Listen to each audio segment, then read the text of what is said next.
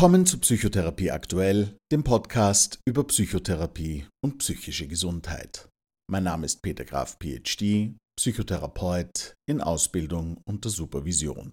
In dieser Folge sprechen wir über adulte Aufmerksamkeitsdefizit-Hyperaktivitätsstörung, kurz ADHS. Und ich freue mich sehr, Frau Dr. Nicole Stadler-Goldmann begrüßen zu dürfen. Dr. Stadler-Goldmann ist klinische und Gesundheitspsychologin und Psychotherapeutin in Ausbildung unter Supervision nach der Methode Psychoanalyse beim Wiener Arbeitskreis für Psychoanalyse. Frau Dr. Stadler-Goldmann ist Coach und Supervisorin und hat eine Weiterbildung in klinischer Hypnose nach Milton Erickson. Seit 2002 arbeitet sie in freier Praxis im ersten Wiener Gemeindebezirk. Von 2000 bis 2018 war sie Mitarbeiterin am Institut für Psychosomatik in Wien mit Schwerpunkt Forschung an klinischen Studien. Seit 2006 beschäftigt sie sich intensiv mit adultem ADHS. Herzlich willkommen, Dr. Nicole Stadler-Goldmann. Danke für die Einladung. Ich freue mich schon sehr auf das Gespräch. Was ist adultes ADHS? ADHS ist die Abkürzung für das Aufmerksamkeitsdefizit-Hyperaktivitätssyndrom, wobei es auch ein ähm, Syndrom gibt ohne Hyperaktivität, also ADS äh, abgekürzt. Und der Richtigkeit halber muss man auch sagen, es gibt Mischformen, also eine ADHS mit einer schwach ausgeprägten Hyperaktivität. Ähm, ADS ist äh, immer gekennzeichnet durch so, einer, so eine Verträumtheit. Es sind Menschen, die äh, langsamer reagieren, die aus dem Fenster schauen und man weiß gar nicht, wo sie im Moment stecken. Ähm, interessant ist, dass ADS viel häufiger beim weiblichen Geschlecht vorkommt als äh, beim männlichen. Ganz wichtig ist ähm, zu wissen, dass ähm, ADHS ja, ich möchte vielleicht noch kurz vorher erwähnen, dass ich in, im Laufe des Gesprächs jetzt immer von ADHS spreche, was auch in der Mehrzahl vorkommt, weil sonst wird es immer so kompliziert, wenn ich ADHS und ADS sage. Also es ist immer ADS und auch die Mischformen inkludiert. Ähm, genetische Faktoren spielen eine sehr große Rolle bei, diesem, äh, bei diesem Syn Syndrom. Ähm, man wird äh, immer, wenn jemand diagnostiziert wird und man die Familienanamnese dann betrachtet, wird man immer merken, dass es in dieser Familie mehrere Leute gibt mit dieser Symptomatik. Also die, die Familienanamnese ist bei der Diagnostik sehr, sehr wichtig. Es haben eine Reihe von genetischen Untersuchungen ergeben, dass ADHS äh, dass bei ADHS Gene beteiligt sind, die neuronale Sy Systeme beeinflussen. Und äh, diesen äh, Systemen stehen die Neurotransmitter Dopamin und Noradrenalin im Vordergrund. Das heißt, ADHS ist eine komplexe Störung der Balance und Funktion mehrerer Neurotransmittersysteme. Äh, leider äh, spielen dann psychosoziale Bedingungen wie Erziehung und Reaktion des, äh, Reaktionen des Umfeldes zum Teil mit, wie der Verlauf und die Ausprägung der Störung sein wird oder ist. Ganz wichtig, vor allem für die Raucherinnen in diesem Lande, ist, ähm, dass einige Studien gezeigt haben, dass in der Schwangerschaft rauchende Mütter häufiger Kinder mit dieser Störung bekommen als Nichtraucherinnen. Und bis in den 90er Jahren galt ja ADHS nur als eine Erkrankung im Kindes- und Jugendalter. Also man dachte, es wächst sich in irgendeiner Weise aus. Paul Wender hat sich als einer der ersten in den USA mit der Beschreibung der spezifischen ADHS-Symptomatik im Erwachsenenalter dann beschäftigt. Ähm, ADHS wird bei 5% der Kinder, ungefähr bei 5% der Kinder diagnostiziert, also eine relativ hohe Anzahl. Und bei circa 50% der betroffenen Kinder setzen sich die klinischen Symptome bis ins Erwachsenenalter fort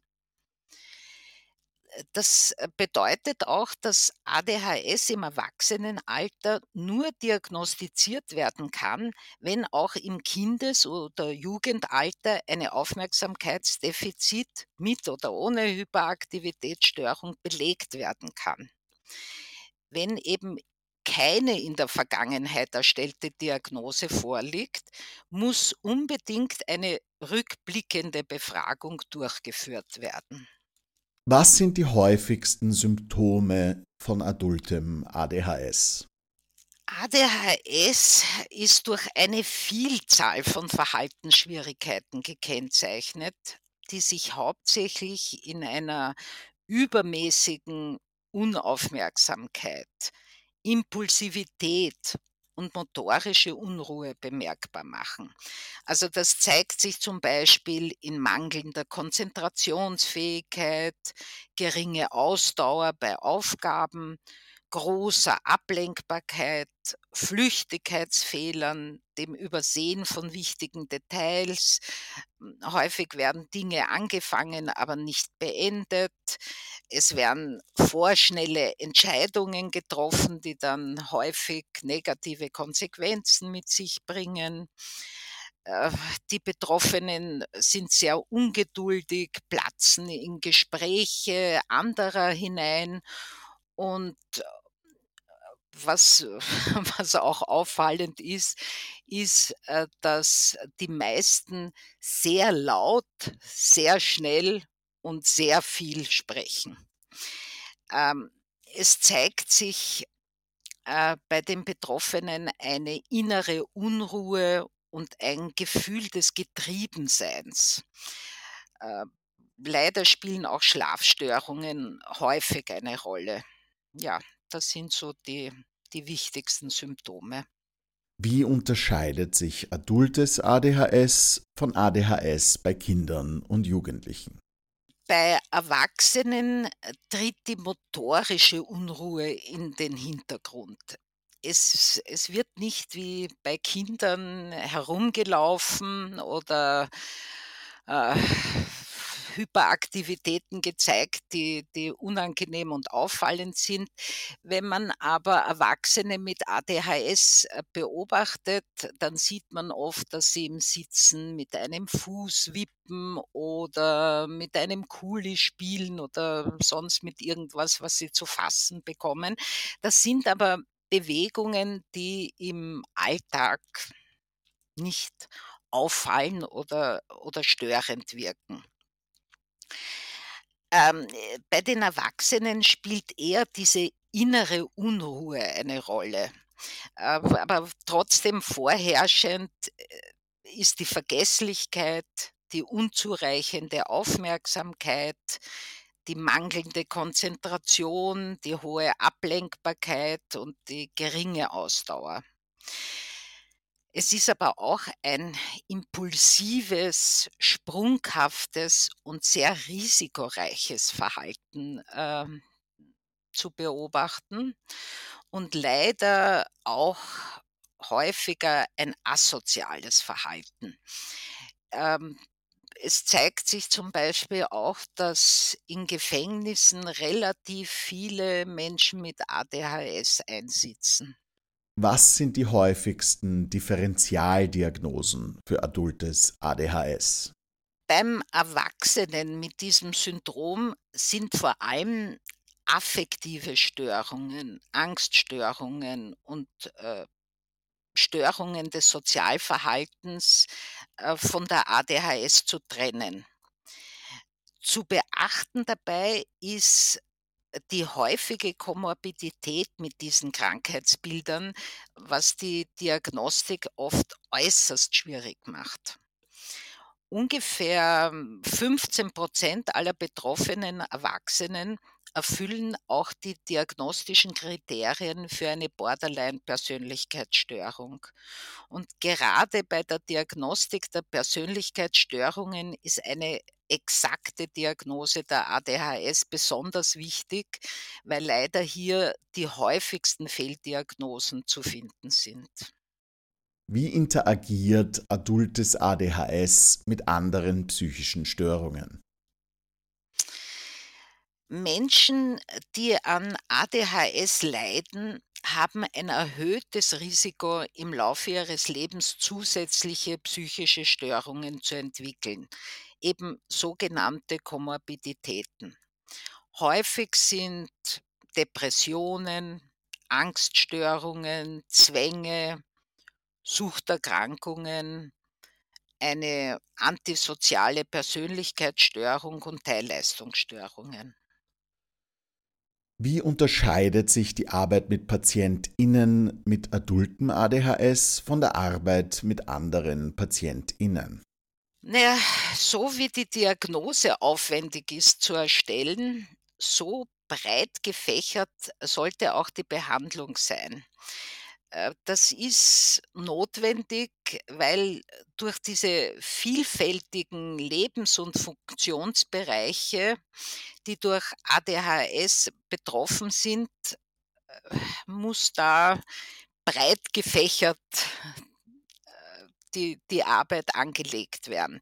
Es ist auch in Abhängigkeit von der Schwere der Symptomatik und auch natürlich den Wünschen der Patienten und Patientinnen ein individuelles Therapiekonzept äh, zu erstellen. Man soll ja nicht nur die Symptome der ADHS vermindern, sondern auch die Komor morbiden äh, Symptome zu, äh, müssen behandelt werden. Und dazu ist eben meist ein multimodales Konzept notwendig. Das heißt, Psychoedukation, Coaching und äh, Psychotherapie und nicht zu vergessen äh, ist auch eine medikamentöse Behandlung sinnvoll. Aber der, der größte Unterschied in der Behandlung von Erwachsenen mit ADHS zu Patienten ohne ADHS ist die Hilfe bei Alltagsstrukturierungen und den Unterstützungen im beruflichen und privaten Bereich. Äh, es sollen ja die Patientinnen äh, fähig werden, Selbstkontrolle zu erlangen und im Rahmen eines Selbstmanagements ähm, ja, neue Strategien zu entwickeln. Was sollten PsychotherapeutInnen bei der Arbeit mit PatientInnen mit adultem ADHS besonders beachten? Ja, viele Erwachsene mit ADHS können über ein Labyrinth von Irrwegen berichten, bis endlich die Diagnose fällt und sie Unterstützung bekommen. Äh, man darf nicht vergessen, schon im Kindesalter erleben sie Abgrenzung, Bloßstellung, Kränkung und oft keine adäquate Unterstützung und schon gar keine Förderung. Und im Erwachsenenalter gehen diese negativen Erfahrungen weiter, sowohl im Berufsleben wie auch im privaten Bereich. Die äh, Menschen mit ADHS werden ja oft als faul, als asozial, als unter Anführungszeichen nichts, Nichtsnutze dargestellt. Und es ist ja dann kein Wunder, dass das Selbstwertgefühl stark angekratzt wird und Gefühle wie Selbstzweifel, Versagensängste, Scham, Traurigkeit, Wut und Selbsthass sich breit machen können. Und so entstehen eben neben der typischen ADHS-Symptomatik, wie schon äh, erwähnt, auch psychiatrische Komorbiditäten und psychosoziale Beeinträchtigungen. Und äh, das, was auch nicht äh, zu vergessen ist, äh, Therapeuten und Therapeutinnen sollten sich auch darauf einstellen, dass das Setting mit ADHS-Betroffenen oft erschwert ist. Äh, sie vergessen häufig den Termin, kommen meist zu spät und fordern damit die Therapeuten und Therapeutinnen auf, aktiv zu agieren. Zum Beispiel ist es sinnvoll, am Tag des Termins ein Erinnerungs-SMS zu senden mit dem Augenmerk auf die Uhrzeit. Was interessiert Sie persönlich besonders am Thema adultes ADHS? Das Spannende für mich ist dieses Bündel an Störungen, die durch das Ungleichgewicht der Chemie im Hirn entsteht. Auch die Strategien, die manche Erwachsene verwenden, um verschiedene Defizite zu minimieren, sind wirklich erstaunlich. Zum Beispiel hat ein Klient von mir sich einen Gürtel genäht, den er immer trägt und da gibt es drauf Taschen fürs Handy, für den Schlüssel, für Geld, Kreditkarten und überhaupt für alles, was er so im Alltag braucht. Hätte er diese Dinge nicht ständig körpernah bei sich, müsste er sie meistens suchen oder es bestünde auch die Gefahr, dass er sie überhaupt verliert. Wie informiert Ihre Ausbildung in Psychoanalyse Ihre Arbeit mit Menschen mit adultem ADHS? Naja, die psychoanalytische Ausbildung gibt mir ein Werkzeug in die Hand, das mir ermöglicht, die die Komorbiditäten zu verstehen und zu behandeln.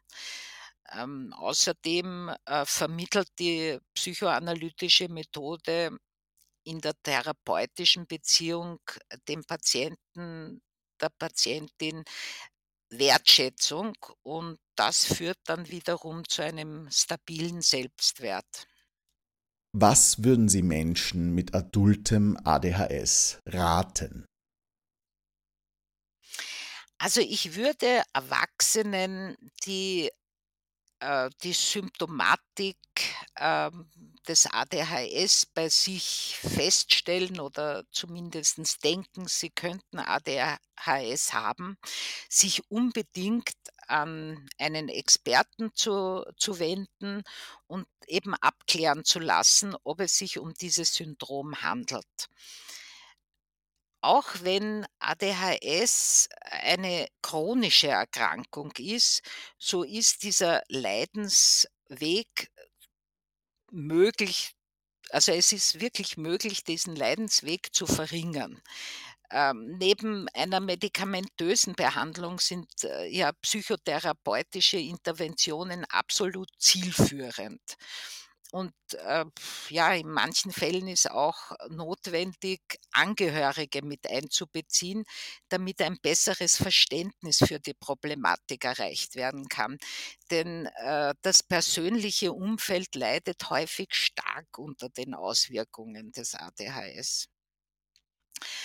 Ähm, eine psychotherapeutische Behandlung empfiehlt sich ja schon deshalb, wie schon erwähnt, weil ja im Erwachsenenalter oft nicht die, die Basissymptome, sondern vielmehr die sekundären psychosozialen Folgen und die komorbiden Störungen im Vordergrund stehen.